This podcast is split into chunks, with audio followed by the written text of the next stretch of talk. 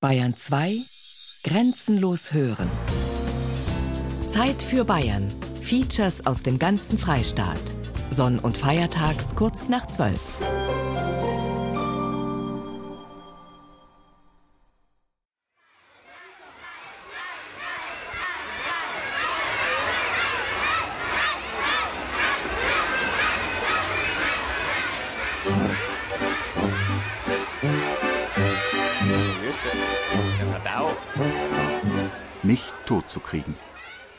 Kasperl im 21. Jahrhundert. Ein Feature von Brigitte Kohn. Jetzt fange ich an. Der Kasperl, der spielt Lumpenstickerl. Der tut einen Teufel tratzen, der tut einen Tod tratzen, der schmeißt einen anderen, pff, ja, schmeißt einen raus. Oder je nachdem, wer halt mitspielt. Das ist auch so ein eigenes Gesetz. Die Besen sind alle auf der linken Hand. Die Besen sprechen Hochdeutsch. Auch der Teufel. Und die Guten, da gehört der Kasperl dazu, die reden Bayerisch. Ein bayerischer äh, Humor ist ein bisschen was anderes, als wenn es in Hamburg drum verzapft hat. Der Kasperl spricht rein Bayerisch. Und die, die es verstehen, die werden immer weniger. Auch die Kleinen, auch Kinder sprechen alle mehr Hochdeutsch als wir in meiner Jugendzeit.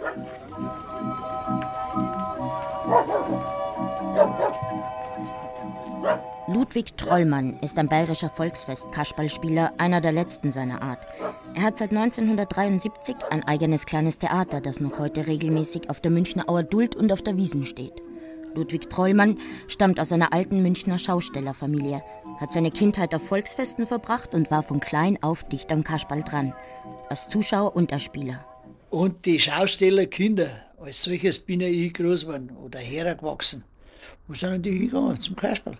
Oder nichts anderes gegeben. Wie ich das Kasperlspielen gelernt habe, da war das anders, da ist das von selber gelaufen. Kinder, seid da. Und da hat auch jeder gewusst, was er sagen muss. Und heute muss man es ein bisschen hinschubsen. Das ist der Lauf der Zeit. So wie ich das Kasperlspielen gelernt habe, bin ich noch ein Kindergartenbams gewesen, war ich schon unter dem Publikum drinnen geguckt und da war ich der Oberschreier. Dann geht's wieder los. Wenn der Kasperl schreit, seid da! So, und jetzt haben wir's bald. Eine neue Vorstellung. Okay, packen wir's wieder. Wir haben früher in München drei Kasperltheater gehabt. Die Familie Schmidt, und hat es einen Birkmeier gegeben, die sind halt eingegangen. Hab das nicht mehr machen können. Dann haben sie auf dem Wiesenreferat zu mir gesagt, Wickel, du hast doch beim alten Schmidt ja Kasperl gespielt, sage ich, ja. Und dann spielst du jetzt auch. Zuerst war es ein Muss, weil ich Geld gebraucht habe. Und das Kasperltheater war ja, da wo ich noch Lehrer war oder so, Schulbar, wir haben ja alle Viertelstunde eine Vorstellung gespielt. Ich hab's gern da. Unter dem Jahr sind wir in Oberbayern umeinander gefahren. Haben wir alle halbe Stunde eine Vorstellung gemacht. Und wenn die alle voll waren, ungefähr 50 Leute sind reingegangen, gingen es heute auch noch nicht in mein Kasperltheater. Das gibt auch Geld nachher. Vor allen Dingen, weil nicht so viele Spesen drauf sind. Inzwischen ist alles viel schwieriger geworden, doch Ludwig Trollmann hat sich einen Namen gemacht als urbayerischer Kasperlspieler und ist stolz drauf. Auch darauf, dass sein Sohn Helmut die Tradition weiterträgt. Ich habe meinen Sohn auch nicht irgendwie angelernt oder so, sondern der hat vom Zuhören, vom Mitspielen, zuerst hat er einen Seppala mitgespielt, nachher hat er einen Teufel gespielt und der Dialog wird wach und da gibt er ein Wort das andere. Ich weiß noch gut, als fünfjähriger Bub war ich einmal sehr beleidigt, meinem Vater, weil er mir versprochen hat, ich darf bei dem Stück den kleinen Teufel spielen.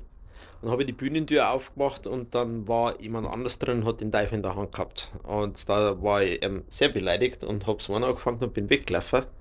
Dann hat er die Vorstellung unterbrochen und hat mich zurückgeholt und dann habe ich den Teufel spielen dürfen. Das war mein erster Auftritt Ich im habe dir Theater. gesagt, jetzt muss ich den Teufel holen. Ich spiele gern. Manchmal ein bisschen gerne und manchmal nicht ganz so gern.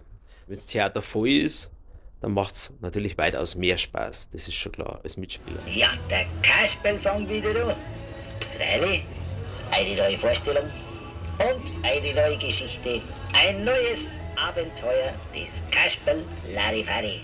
Wir sind nach Dachau gezogen und unsere Kinder sind jetzt hier mit dem Kasper schon aufgewachsen. Der Kasper gefällt uns am besten, weil er auch bayerisch redet. Das hört man eigentlich so selten und hier hören sie es dann halt auch mal richtig und als Geschichte.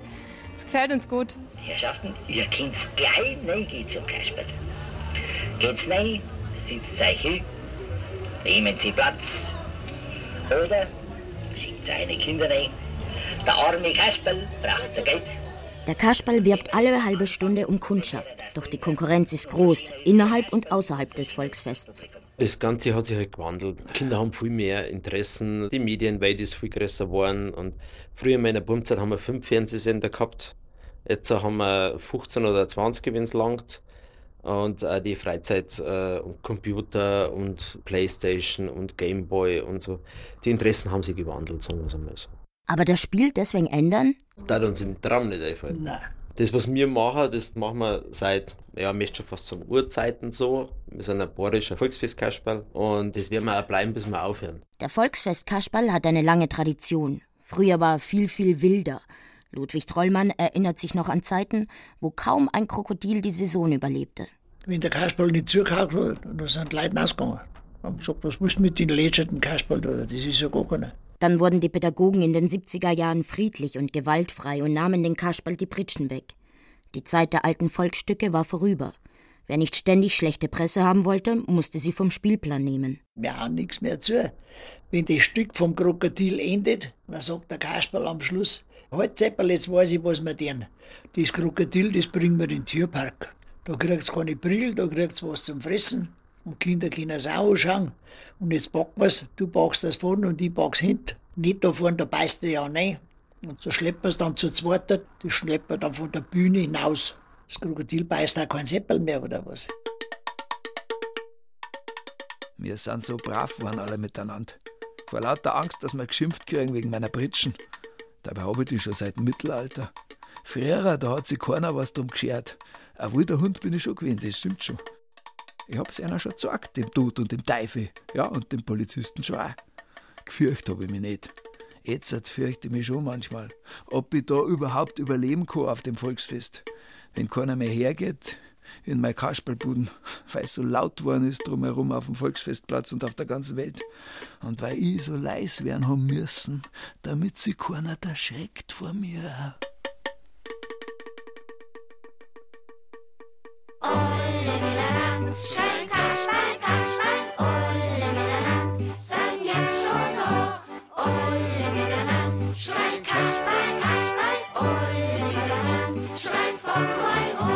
Leicht hat das nicht der Kasperl des 21. Jahrhunderts. Die Konkurrenz ist groß, aber tot zu kriegen ist er auch nicht.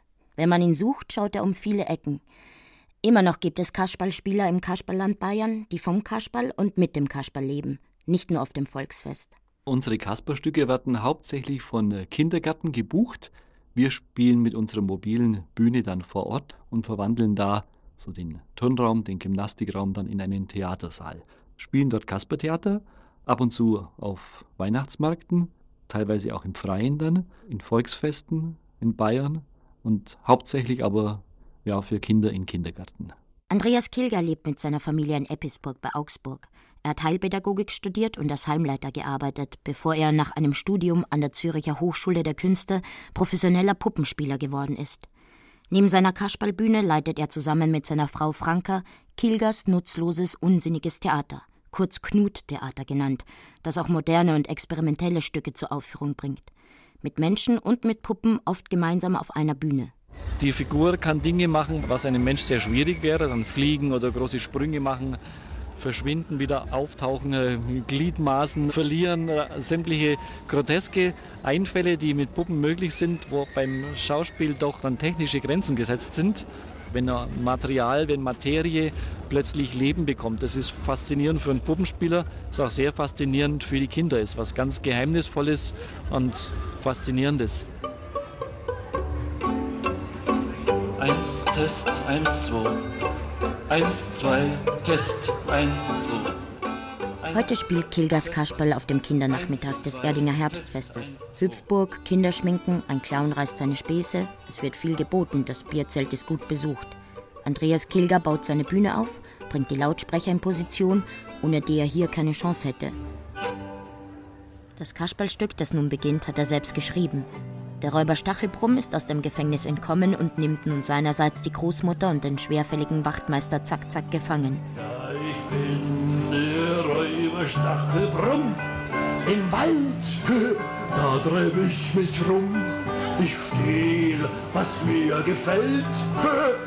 Und am liebsten nehm ich Geld. Alles wird gut. Der Kasperl befreit die beiden und bringt den Räuber wieder hinter Gitter. Ach ja, danke, Kasper. Gretel, zum Schluss könnten wir doch noch ein richtiges Tänzchen machen. Oh ja, vielleicht eine Polka? Jawohl, Gretel, auf geht's, wir tanzen Polka. Juhu! Und los geht's. Hey! Und herum. So. Andreas Kilger hat die Kasperlwelt ganz allein entstehen lassen. Aufrecht stehend, auf jeder Hand eine Puppe, immer in Bewegung mit erheblichem Stimmaufwand, ständig die Reaktionen der Kinder im Blick. Was möchte er den Kindern geben? In erster Linie spannende Geschichten, Geschichten, die Mut machen, Geschichten, wo die Kinder mit dem Kasper Abenteuer erleben. Geschichten, wo die Kinder Gefahren bestehen. Der Kasper und die Kinder zusammen finden eine Lösung, wie das Böse dann überlistet wird. Also wie man es überwindet, wie man am Schluss dann das Happy End herbeiruft. Nicht jeder Kasperl ist gleich. Kasperl gibt so viele, wie es Spieler gibt. Man muss ihn in sich selber finden. Sag mal, der Kasper, der ist schon in einem angelegt, aber der Zugang zum inneren Kasper ist nicht immer offen. Also das braucht einen bestimmten Prozess, bis der Kasper so weit dann bühnenreif ist, dass er so weit aus einem rauskommt, dass es die Kinder auch anspricht und dass daraus jetzt eine Theaterfigur wird, die für so einen Dialog mit den Kindern dann auch taugt. Und das ist ja so ein Prozess, bis sich so ein Kasper herausarbeitet. Und? Wie ist er so, der Kilger Kasperl? Also er nimmt kein Blatt vor den Mund, er spricht aus das, was er so denkt. Also er ist gefühlsgesteuert, liebt seine Großmutter und die Kinder natürlich, aber er hat eine große Passion von Frechheit. Dort ist er den Kindern immer ein Stück voraus. Die Kinder wären auch gern so frech wie der Kasper, aber er ist doch ein bisschen frecher als das Kind. Und das ist natürlich etwas, was dem Kind auch ganz gut gefällt. Wir haben hier schon natürlich einen Dialog zu den Kindern, sodass der Kasper wissen muss, was ist heutzutage alles technisch angesagt und auf der anderen Seite die Kinder aber auch ja, in Kontakt kommen mit Märchenwesen, Fabelwesen, die einfach aus der Märchenwelt kommen. Andreas Kilgers Kasperl hat, wie der der meisten Menschen, tiefe Wurzeln in der Kindheit. Der Puppenspieler, dessen Bühne er als Kind besuchte, ist heute über 80 Jahre alt, lebt im selben Dorf und ist mit den Kilgers heute noch befreundet. Willibald Meyers Spiel ist nochmal eine ganz besondere Art von Kaspertheater. Das war auch ein wichtiger Punkt, dass wir hier jemand kennenlernten, der nicht nur über die Geschichte vom Puppentheater sehr genau Bescheid wusste, sondern der ganz offen war, einem neuen Puppenspieler alles zu übermitteln, was er kannte und was er für richtig und gut empfand. Er war da sehr offen immer weitergeben. Und das war für mich und meine Frau eine ganz wertvolle Erfahrung, ein ganz wertvoller Schatz. Ja, so gehört sich das. Die eine Generation gibt der Kasperl an die nächste weiter. Und in jeder Zeit bin ich ein bisschen anders da. So gehört sich das. Der Meier und der Kilger, die wollen alle zwei, dass die Kinder sich was trauen. Dass keine Angst nicht haben. Dass merken, dass nicht hilflos sind, wenn man zusammen hilft. Der Willibald Meier, der weiß das. Der weiß, was helfen kann, wenn man einen Kasperl zum Freund hat.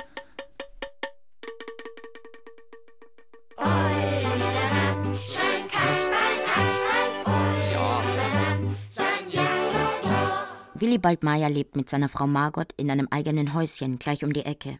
Aus Schlesien stammend ist er seiner Frau im Jahr 1966 ins bayerische Schwabenland gefolgt. Grün ist die Farbe der Hoffnung, grün ist die Farbe des Werdens und deshalb hat der Kasper als einzige Figur bei mir eine grüne Jacke an. Denn wenn das Kind nicht so etwas hat wie den Kasper, auf den es vertrauen kann, auf den es bauen kann, auf den es hoffen kann, dann ist das Kind meines Erachtens sehr, sehr arm dran. Willibald Meyer betrachtet die großformatigen Fotos seiner Puppen, die an einem Ehrenplatz an der Wand hängen. Es sind dieselben Puppen, die auch in seinem Buch Kleine Lebensernte eines Puppenspielers abgebildet sind. Willibald Meyer hat sie selbst entworfen und hergestellt. Insgesamt etwa 50 im Laufe des halben Jahrhunderts, in dem er ein hauptberuflicher Puppenspieler war. Die Puppen bleiben jung, während der Spieler irgendwann altert, Schmerzen in den Gelenken, im Kreuz bekommt, vom jahrzehntelangen Puppenhochhalten. Willibald Meyer hat seine Puppen an einen jungen Puppenspieler weitergegeben, damit sie im Spiel bleiben. Er vermisst sie. Er vermisst seinen Beruf. Ich würde lügen, wenn ich sage, ich habe Puppentheater gespielt. Ich habe Puppentheater gelebt. Und das war die Stärke, meine Stärke, dass ich von der großen Zehe bis zur letzten Haarspitze, jetzt lache man kräftig, König war. Oder ich war die Prinzessin. Das Spielen ist nur ein, na, wie soll ich sagen, das eigene Leben durch eine Röhre gepustet, das nach oben kam. Moralpredigten hat er nie gehalten. Das Beispiel soll wirken, die Handlung, in der sich Gutes und Böses zeigt und die den Kindern die Möglichkeit gibt, durch ihr Eingreifen das Gute zu schützen und das Böse in die Schranken zu weisen. Die Kinder bekommen mit, dass das Schlimmste, was es für die Hexe gibt, das Bellen eines Hundes ist. Und der Hund liegt in einem, Stück im Krankenhaus, weil er verkehrt über die Straße gegangen ist, ist er angefahren worden von der Straßenbahn. Der Hund ist nicht da. Die Hexe weiß das und freut sich, dass ihr nichts passieren kann, denn der Wauwi, vor dem sie so fürchterliche Angst hat, liegt ja im Krankenhaus. Der Wauwi liegt im Krankenhaus. Vor dem Wauwi brauche ich heute keine Angst zu haben. naja, dann kann ich mal ruhig die Prinzessin hier im dritten Keller in meinem Häuschen einsperren. Los, runter mit dir! Wow, wow! In all den Jahren, wo ich das Stück passiert habe, nie passiert, dass ein Kind nicht wow gemacht hätte, angefangen hätte. Und daraufhin der ganze Saal dann wow, wow, und die Hilfe, Hilfe, hinter der kommen Hunde, Hunde, Hilfe, Hilfe, wo soll ich denn hin? Hilfe! da rennt sie. Das Böse kann nie vernichtet werden, es ist da, aber Aufgabe ist, den Kindern zu zeigen, dass man das Böse in seine Grenzen verweisen muss. Dann wird's wieder gut. In allen Spielen ist es mir wichtig, dass die Kinder durch entweder mit Anleitung des Kaspers oder durch das Geschehen positiv aktiviert werden, dem Bösen gegenüber. Die Kinder sollten im Puppentheater nach meiner Meinung keine Vernichtung des Bösen erleben, sondern nur das in die Schranken weisen. Das ist dein Bereich, da kannst du drin sein. Aber da darfst du nicht raus. Wenn du da rauskommst, pfeifen wir dich zurück. Das Böse ist in der Welt, das können wir nicht negieren, aber wir können es deutlich machen und Anleitung geben, wie man mit ihm fertig werden kann. Das Böse und Dunkle im Leben kennt Willibald Meyer sehr gut. Seine ersten drei Lebensjahre hat er im Kinderheim verbracht, weil der Vater das Kind nicht haben wollte. Später dann verdüsterte die Schule das Leben.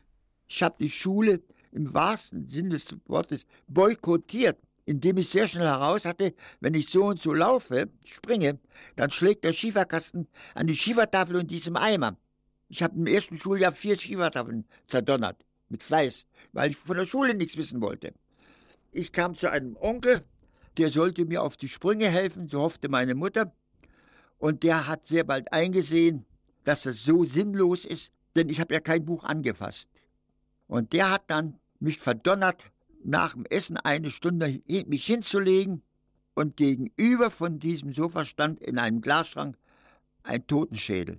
Ich hatte wahnsinnige Angst und dann hat der Onkel irgendwie gesagt, ich muss den aus der Lethargie rausholen und hat ans Fußende von dem Sofa ein Bücherregal gestellt. Halt, da ist doch was ganz Weißes. Ein ganz dünnes Büchlein. Und das habe ich mühsam rausgezupft. Und das war eine Jubiläumsausgabe von Theodor Storm, Pole Puppenspieler. Und da habe ich zum ersten Mal mit acht Jahren wohlgemerkt von alleine etwas gelesen. Ganz deutlich erblickte ich in einem dämmerigen Winkel den Mann an seinem Tisch sitzen. In seiner Hand blinkte etwas wie Gold oder Silber. Dann wieder war es wie ein Gesicht mit einer ungeheuren Nase. Aber so sehr ich meine Augen anstrengte, ich vermochte nicht klug daraus zu werden. In Theodor Storms Novelle kommt ein bayerischer Puppenspieler in ein friesisches Städtchen und verzaubert das Leben des kleinen Paul Paulsen. Paul sieht den Kasperl in seinen Händen aufblitzen wie eine Sternschnuppe und ist völlig gebannt, als er ihn zum ersten Mal auf der Bühne sieht. Wenn dieser Bursche nicht lebendig war, so war noch niemals etwas lebendig gewesen.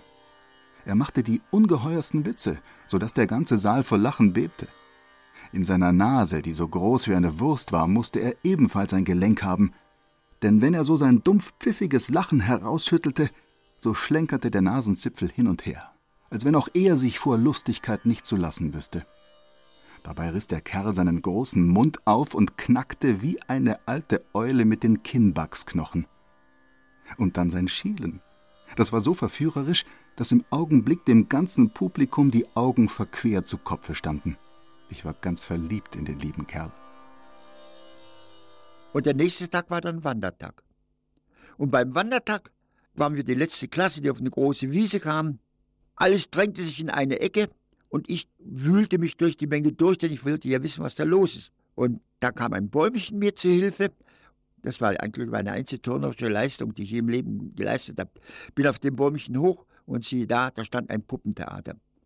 Ich weiß heute, dass es die vierte Hohensteiner Bühne war. Und die spielten und ich konnte die Spieler sehen und ich konnte die Puppen sehen.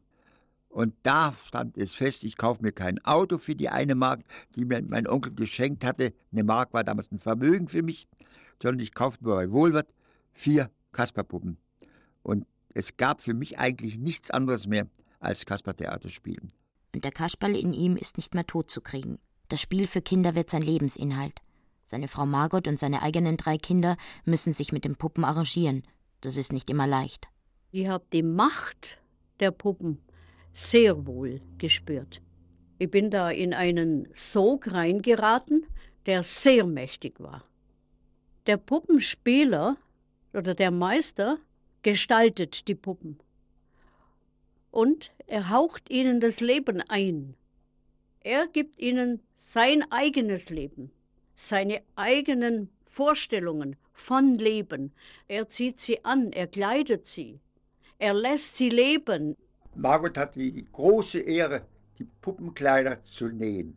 Aber das Vernichtende war dabei, dass ich bis ins Letzte bestimmt habe, bis in die kleinste Kleinigkeit, habe ich ihr aufoktroyiert, wie die Puppe werden muss, wie das Kostüm werden muss. Ich habe meiner Frau keinerlei Freiheit gelassen. Es hat manchmal Kämpfe gegeben, echte Kämpfe gegeben. Ist sogar passiert, was nicht verwunderlich ist. Die Streit über das Kostüm wurde so heftig, dass sie dann mit berechtigter Wut mir die Puppe vor die Füße geknallt hat. Wenn man maximal zweimal am Tag spielt und holt die Puppen aus dem Koffer und spielt eine Stunde, dann leben die total. Die nehmen hundertprozentig das Leben ein.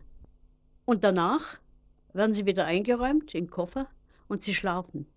Aber damit ist ihre Macht nicht beendet. Die geht weiter, im Stillen, ganz im Stillen. Der Puppenspieler überlegt, was kann ich verbessern? Was mache ich mit dem nächsten Spiel? Mein Mann hat aus der Fülle gelebt im Puppenspiel. Also er hat den Puppen Reichtum gestattet. Er hat den Puppen Energie investiert, beinahe unbegrenzt. Er war nicht geizig. Hier würde ich sagen, sind wir uns im engsten begegnet. Im Bereich des Puppenspiels. Das ist einfach ein Bereich, wo lebt, wo ewig lebt. Da waren wir sogar im Puppenspiel, ist die Möglichkeit, ein Stück Unendlichkeit und ein Stück Ewigkeit auf die Erde runterzuholen. Und es ist was Wunderbares. Ich kann die Fülle bejahen. Ich kann an ihr teilnehmen. Ich habe die ganze Arbeit und alles, was dazugehört. Buchführung gehört auch dazu. Und ich habe das eigentlich gerne gemacht. Aber ab einem gewissen Zeitpunkt habe ich mir gedacht, ja, es gibt noch anderes im Leben. Die Puppen sind die Geschöpfe vom Puppenmeister. Und die Partnerin und die Kinder, er ist nicht deren Schöpfer. Die sind eigenständig, die sind selbstständig und die kann man nicht machen und die kann man nicht gestalten. Die haben ein eigenes Lebensrecht. Sie haben ihre Kämpfe durchgestanden, die Meyers, im Spannungsfeld zwischen Kunst und Leben. Sie sind ein lebendiges Paar, eigenständige Persönlichkeiten, nach 50 Jahren Ehe immer noch im Gespräch miteinander. Die Puppen haben am Ende doch mehr gegeben als genommen.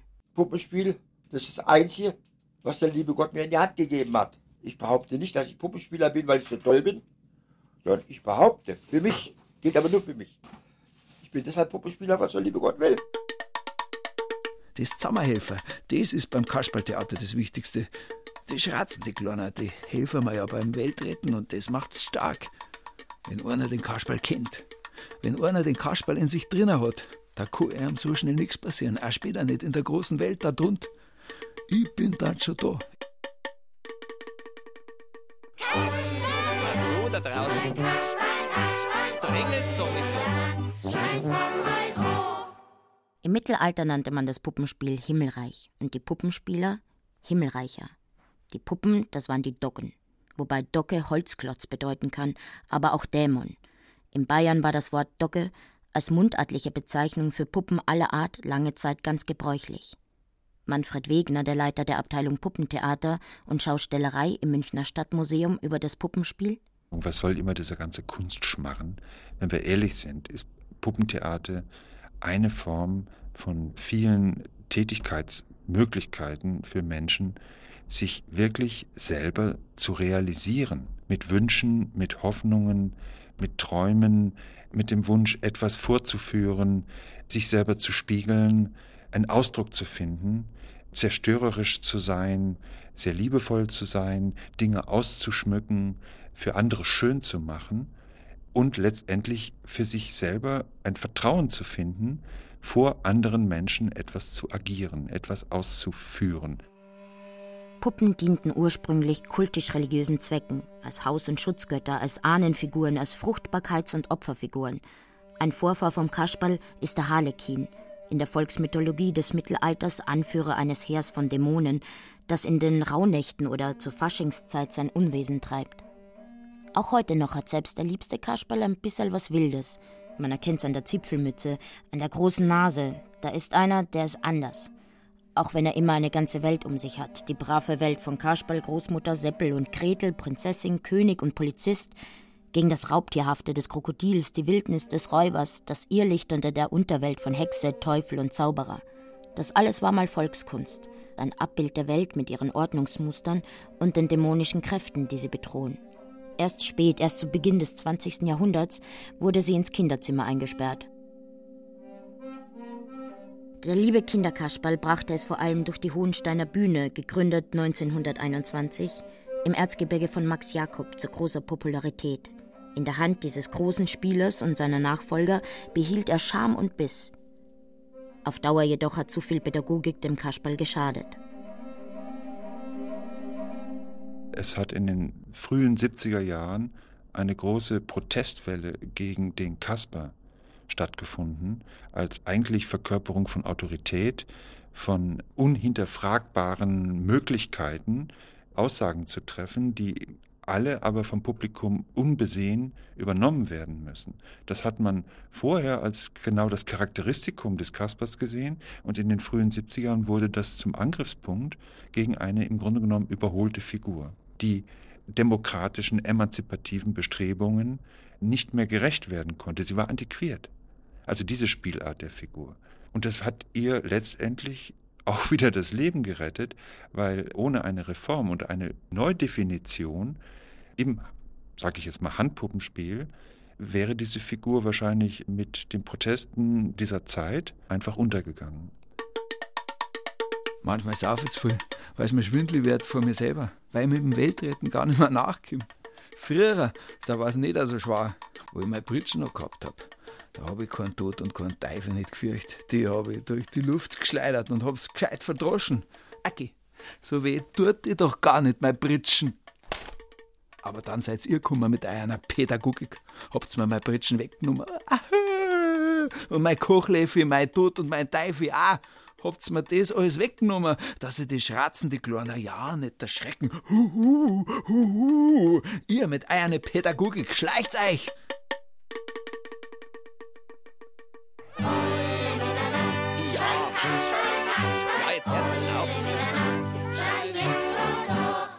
Der Kasperl hat die Pädagogen und ihre Kritiker überlebt und ist für neue Sichtweisen offen. Und die sind längst nicht mehr nur lieb und brav. Dr. Döblingers geschmackvolles Kasperltheater aus München sucht neue Wege und hat eine ständig wachsende Fangemeinde. Im Münchner Theater und so fort drängeln sich große und kleine Kinder mit ihren nicht weniger erwartungsvollen Eltern. Gegeben wird Kasperl und der Räuber, wobei der Räuber hier eher ein schüchterner Geselle ist, der sich nach Zugehörigkeit sehnt und zum Schluss auch zu Kaffee und Heidelbergkuchen eingeladen wird.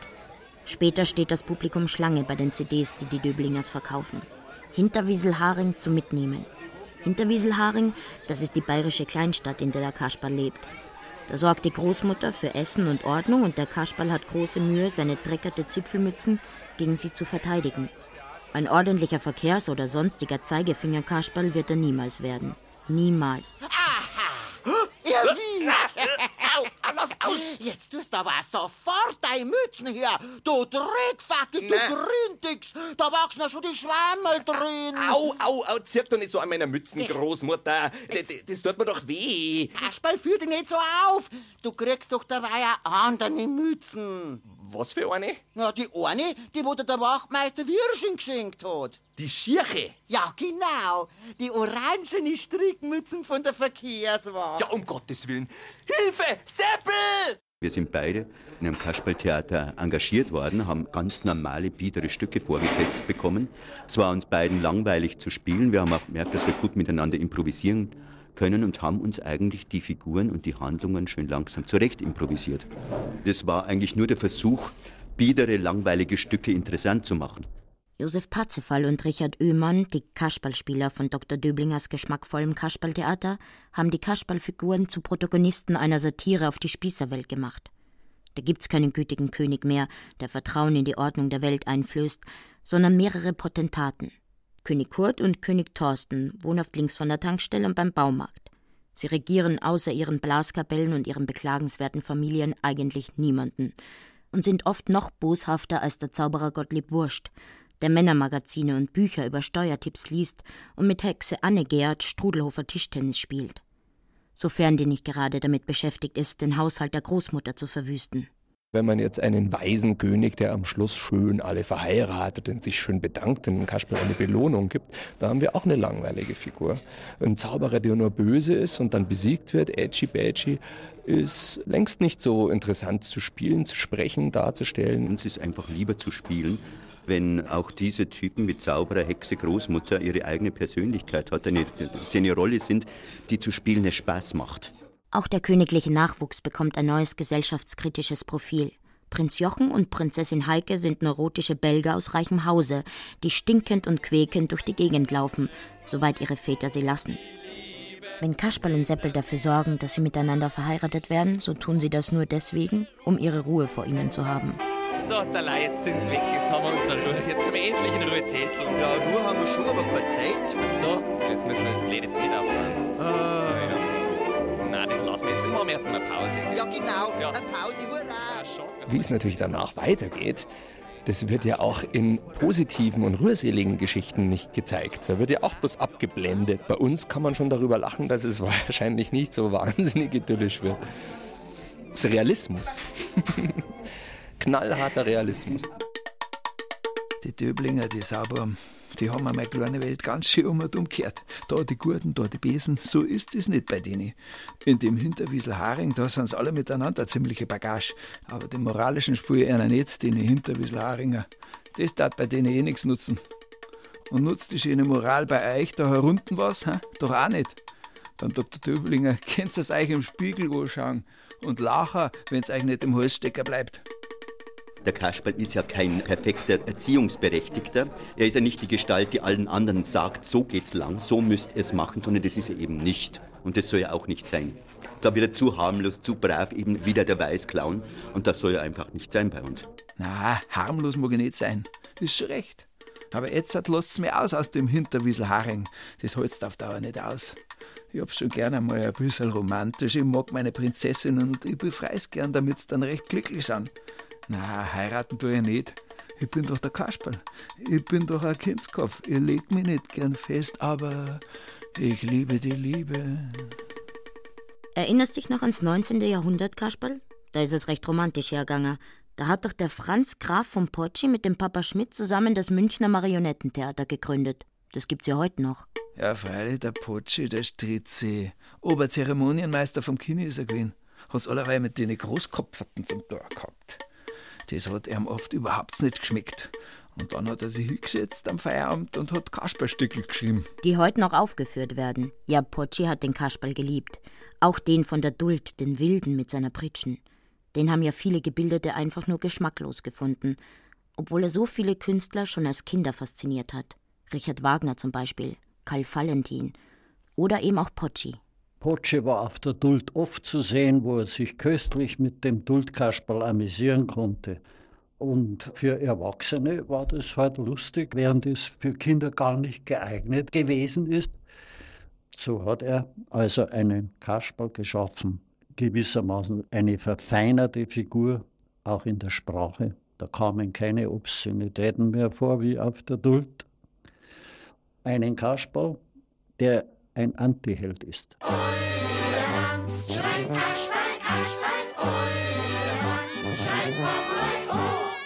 Egon Bledel spielt den Larifari seit 1986. So lange gibt es die Starnberger Marionettenbühne schon, die das Potschi-Erbe pflegt. Wenn eine Aufführung ansteht in Starnberg, kommt die Larifari-Fangemeinde zusammen. Der Bühnenraum ist bis auf den letzten Platz besetzt. Was zupfen Sie denn da dauernd im Gras rum? Sie rupfen die Gänseblämmerl ja alle blau aus. Sie liebt mich, sie liebt mich nicht, sie liebt mich, sie liebt mich nicht. Eine brotlose Spielerei. Es sei denn, durchlaucht haben Gusto auf Salat die Gänseblümchen. Aber als Hauptmahlzeit, ohne was dazu.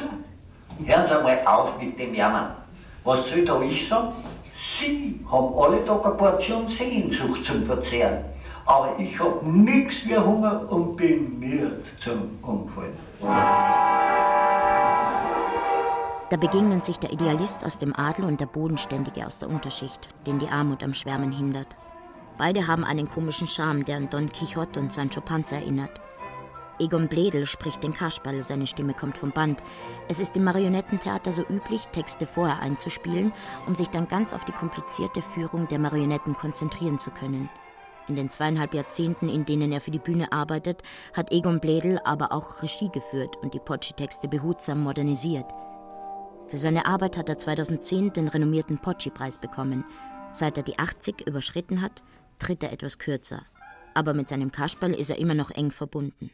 Potschis Kasperl spielt gewissermaßen die zweite Hauptrolle in den Stücken. Er ist immer in dienender Eigenschaft tätig, eben nicht gerade tapfer und böse Zungen sagen. Dafür ist der Kasperl ein schlimmer Saufbold, was so auch nicht stimmt. Ja. Er ist ein sehr genussfreudiger Mensch, ja, und er handelt nach dem Motto Essen und Trinken hält Leib und Seele zusammen.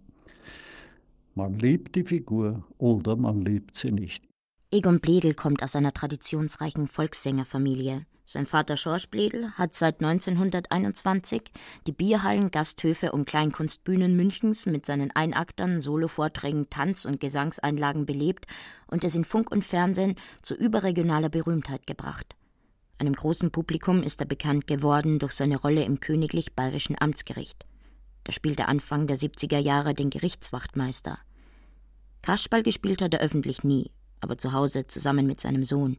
Mein Papa, er hat eine Bühne gebaut von für Wohnverhältnisse exzessiver Größe in einer größeren Diele der Wohnung und hat damit eigentlich den Zugang, den normalen zu Wohnzimmer, Schlafzimmer etc.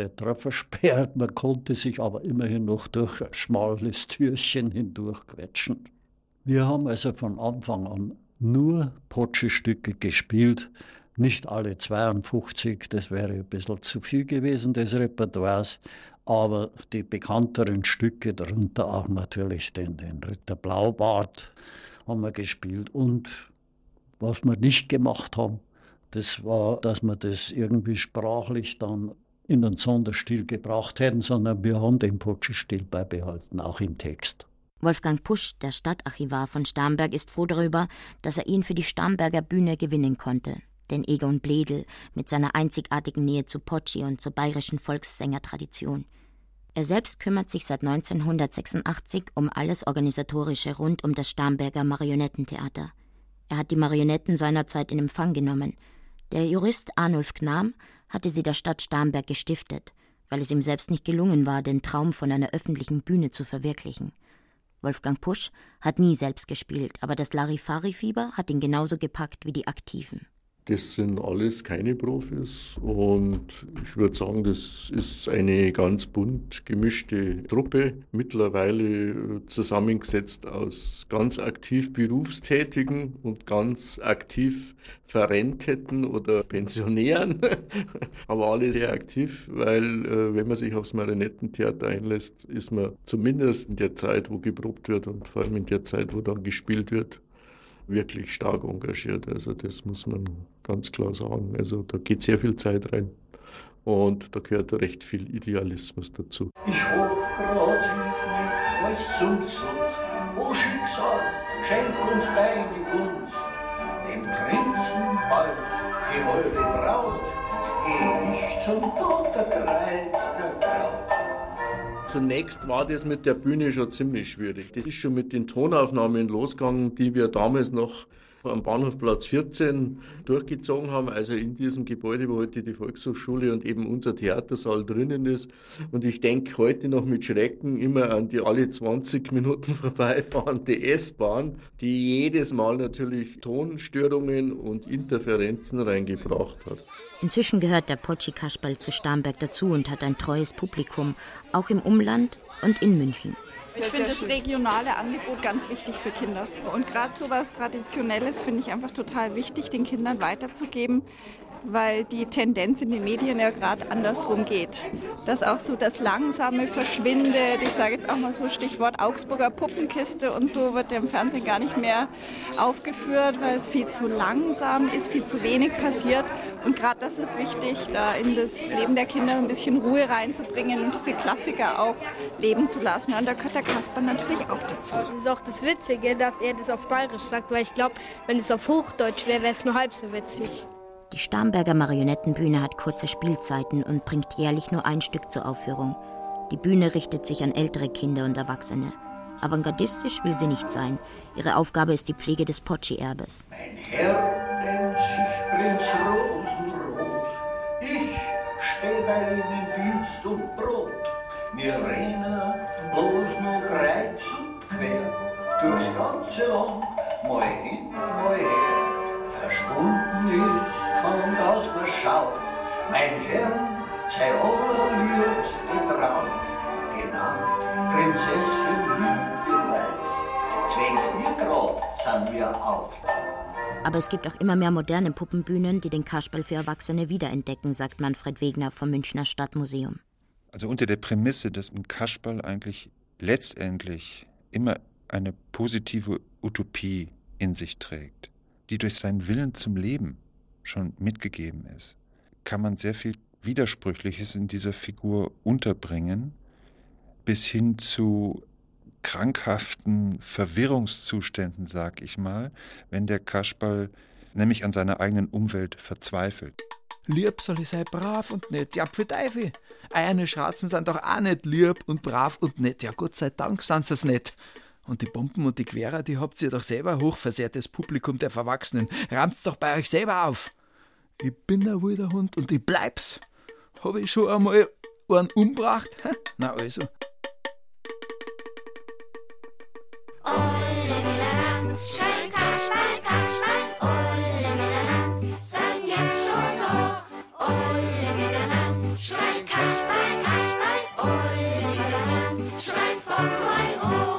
Thalias Kompagnons aus Nürnberg, eines der innovativsten Figurentheater im deutschsprachigen Raum, muten dem Kasperl mal was richtig Abgründiges zu.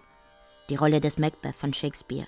Der Macbeth der Tragödie ist ein erfolgreicher Feldherr, der eines Tages drei Hexen begegnet, die ihm einflüstern, er werde König sein.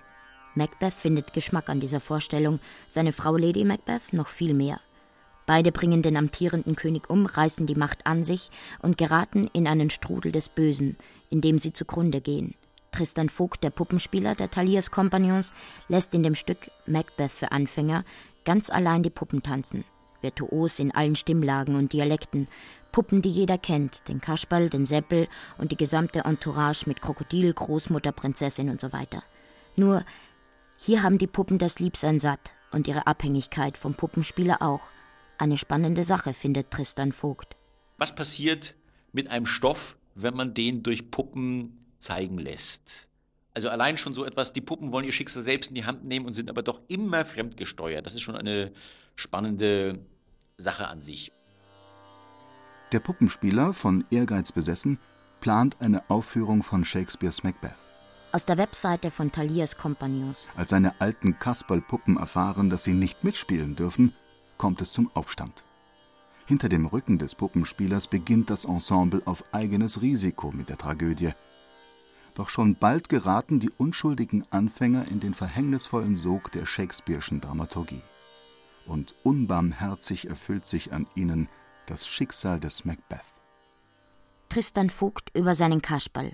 Mein Kompagnon Joachim Torban, der ihn gebaut hat, hat ihm ein Lächeln hineingeschnitzt ins Gesicht und das abgeschlagen. Er hat das Lachen draufgemalt und dann weggerieben mit Drahtwolle, sodass es jetzt eben so aussieht, als ob im Laufe der Jahrhunderte, mit denen er schon gespielt wurde, ihm das Lachen im wahrsten Sinne des Wortes vergangen ist. Er hat was absolut Dämonisches, Getriebenes, obwohl man sieht, dass er sich noch bemüht, sozusagen gute Miene zu machen zu seiner inneren Getriebenheit. Das Cocotrillo-Theater in Regensburg hatte das Stück im März 2012 bereits zum fünften Mal auf dem Spielplan und weitere Aufführungen werden folgen. Ein vertrauter Guckkasten, ausstaffiert wie eine mittelalterliche Trutzburg, doch zu Beginn der Aufführung tritt der Puppenspieler persönlich vor das Publikum und verkündet, dass aus der Macbeth-Aufführung leider nichts werden kann. Die Puppen seien nicht rechtzeitig fertig geworden. Einsatzbereit sind nur die altbekannten Kasperlfiguren. Und deswegen gibt es heute eben kein Shakespeare, sondern ein ganz normales, klassisches Kasperlstück. Die Puppen beginnen zu spielen, verlieren aber dann die Lust. Es wird ihnen zu dumm. Kasperl und Seppel gehen in die Revolte. Ich sage dir, wir spielen Macbeth. Oder fehlt dir der Mut? Also bei mir rennst du offene Türen ein. Ich weiß schon lange, dass mir mehr so das tragische Licht. Hör schon mal zu und dann darfst applaudieren. Kommt, ihr Geister, die ihr Mordgedanken zeugt, löscht aus, was an mir Frau ist und füllt mich vom Schädel bis zur Sohle randvoll mit wilder Grausamkeit. Lady Macbeth. So wie die Frau des Macbeth bei Shakespeare ihre Grausamkeit aus dem Überdruss an ihrer zweitrangigen Gattinnenrolle gewinnt, so hat es auch der Seppel gründlich satt, ständig nur der harmlos naive Spezi vom Kasperl zu sein. Die Rolle der Lady Macbeth kommt ihm gerade recht. Der wollt partout nicht glauben, der Kasper, dass ich eine gute Lady Macbeth wäre. Drum hat er mich gefragt, sag mal den schlimmsten Satz, wo dir einfällt. Sag ich, als Mann oder als Frau? Sagt der Kasper, als Frau, sag ich. Wenn ich ein Kind hätte, das an mir saugt, ich tät ihm, und wenn's mir noch so schön ins Gesicht lächelt, mein Titten aus seinem zahnlosen Kiefer zusammen und ihm das Hirn so breit zerhauen, wenn ich's geschworen hätt. Sagt der Kasper, jawohl, du bist die Lady Macbeth. Dass er fränkisch spricht, gibt ihm etwas besonders Dämonisches. So harmlos der Seppel, so vertraut, so volkstümlich und trotzdem so böse. Er gibt nicht eher Ruhe, bis der Kasperl den Puppenspieler tötet. Also es ist spannend zu sehen, wo ist sozusagen die Leiche im Keller, wo ist das geheime Gerade die Kasper-Figuren haben natürlich eine bestimmte Maske nach außen, aber was wird hinter dieser Maske verborgen oder was bleibt auf der Strecke? Das ist ja auch das Tolle, weil so viele verschiedene, eben der König als der Herrscher und der Seppel ist sicher kein Herrscher, aber vielleicht hat er trotzdem auch mal die Lust darauf. Bei Shakespeare ist es natürlich so, dass jede Figur unglaublich vielschichtig ist, dass es auf der einen Seite Volkstheater bleibt, dass man so erschrickt, was in denen auch noch steckt. Es geht um die Banalität des Bösen, um den Willen zur Macht, der in jedem steckt, der, wenn er sich verselbstständigt, unkalkulierbare Folgen haben kann. Auch wer lieb ist und lieb sein will, so lieb wie der Kasperl und seine Gefährten, ist davor nicht gefeit. Und außerdem, der Kasperl hat ja immer auch eine dunkle Seite, die er nur verdrängen musste. Die ursprüngliche Kasper-Tradition, die kommt ja auch ein bisschen auch mit aus dem englischen Punch. Also das sind Figuren, die vor allen Dingen sozusagen das Animalische verkörpern gegen sozusagen die Hochkultur. Also der verprügelt den Tod, er Punkt, Punkt, Punkt, seine Gretel. Er frisst, er säuft, also sozusagen das Animalische gegen, ja auch gerade gegen den Adel damals. Irgendwann wurde, also sozusagen der Anarchist, der sozusagen auf den niederen Trieben besteht und dann gab es die Tradition mit dem Hohensteiner Kasper, der den Hof fähig gemacht hat, eigentlich für Kinder zum harmlosen Kinderfreund, der gut gelaunt sozusagen die Welt wieder in Ordnung bringt hat auch seine Berechtigung. Ich habe es als Kind sehr geliebt. Es hat mich selber sehr beruhigt. Der sozusagen mit Mutterwitz alles wieder ein bisschen zurechtrückt. Aber diese Figur ist natürlich eine gewisse Kastration auch. Und ich denke also, jeder, der ununterbrochen gut gelaunt und harmlos ist, das andere wird irgendwann rausbrechen. Und damit beschäftigt sich dieses Stück. Der Kasperl und seine Gefährten stehen für eine innere Welt, die jeder in sich trägt und zu kennen glaubt, obwohl sie so vertraut eigentlich gar nicht immer ist. Tristan Vogts Kasperl ist nicht mehr nur der Repräsentant einer Tradition, sei sie jetzt freundlich oder dunkel, sondern ein verzweifeltes Individuum, das an den Fesseln zerrt, die seine Rolle ihm auferlegt. Das aber leider ohne die Sicherheit des Altbewährten so ziemlich jeden Halt verliert. Ein ganz moderner Kasperl also. Es macht natürlich immer Spaß, wenn man eine Folie hat, auf die man sich verlassen kann, die jeder kennt. Äh, Prinzessin, Teufel, Kasper, Krokodil, das sind einfach äh, Figuren, die einen als äh, so in einem Kind drin sind, dass die auf jeden Fall einen faszinieren. Theater ist immer die Aufgabe, in jeder Figur die Vielschichtigkeit zu entdecken jeder Mensch hat, glaube ich, alle diese Typen auch in sich, aber jeder wahrscheinlich in anderen Anteilen. Und es ist immer schön, auch alle diese Anteile zu entdecken. Also man ist selbst gern einmal eine Diva, man ist selbst gern auch mal in der zweiten Reihe, man ist selbst gerne mal, wenn man ungebunden wie der Kasper, dann wäre man gerne wieder der, der von allen gebraucht wird wie der König. Das ist in jedem drin. Aber es bringt halt auch Risiken mit sich, wenn man nicht so festgelegt sein will. Für den Kasperl erst recht. Kasper als König, das geht eben nicht. Also man weiß auch, das kann nicht gut gehen. Man spürt es. Also muss man gar nicht groß begründen, weil der Kasper einfach bestimmte andere Formen verkörpert. Dem fehlt eigentlich ein Sinn für Macht.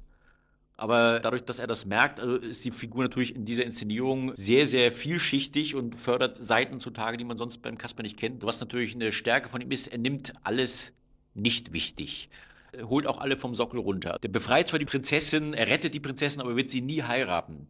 Also im Kindertheater finde ich auch mal großartig, äh, er hat weder Vater noch Mutter. Also da fallen alle möglichen ödipalen Konflikte weg. Er lebt bei der Großmutter, die backt ihm die Pfannkuchen. Es ist sozusagen ein ewiges Kind geblieben. Fügt sich in keine Zwänge ein. Auch das ist wieder beides. Es ist großartig, diese Freiheit, und es ist natürlich auch eine furchtbare Einsamkeit und Infantilität. Macht da hätte ich keinen Sinn dafür, sagt der Herr Vogt. Kann schon sein. Macht, das ist was für ein Kini oder für einen Polizisten. Aber ich bin der Kasperl, ich bin das ewige Kind, eine uralte Seele.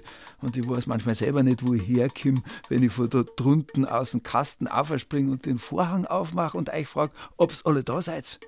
Ob ich aus der Unterwelt komme, aus dem Arkus, oder ob ich von einem Sterndl runtergefallen bin.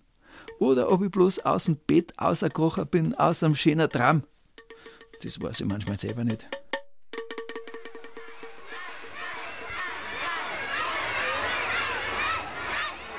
Der bayerische Kasperl von heute hat das Liebsein satt.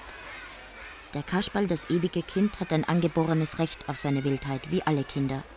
Vor allem für den bayerischen Volksfest Kasperl ist es ein Unglück, dass er seine Pritschen immer noch nicht wieder hat, wo er sie doch jahrhundertelang gebraucht hat und heute mehr denn je brauchen tät. Im Kampf gegen Tod und Teufel und sonstige Obrigkeiten.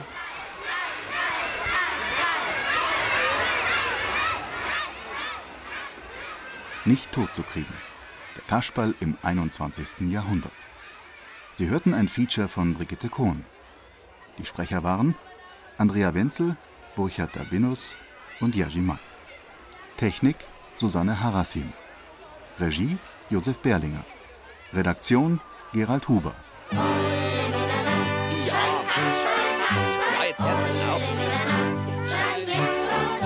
Die Hudelei immer. Schrein Kasperl, Kasperl, Ullemann, schrein vor Hops ja gleich, hops ja gleich, muss noch bisseln. Hops ja gleich, hops ja gleich, sitz am Klo. Da schaut's her, da schaut's her, Biesel ist schon da, schaut's her, da schaut's her. Jetzt fang ich an.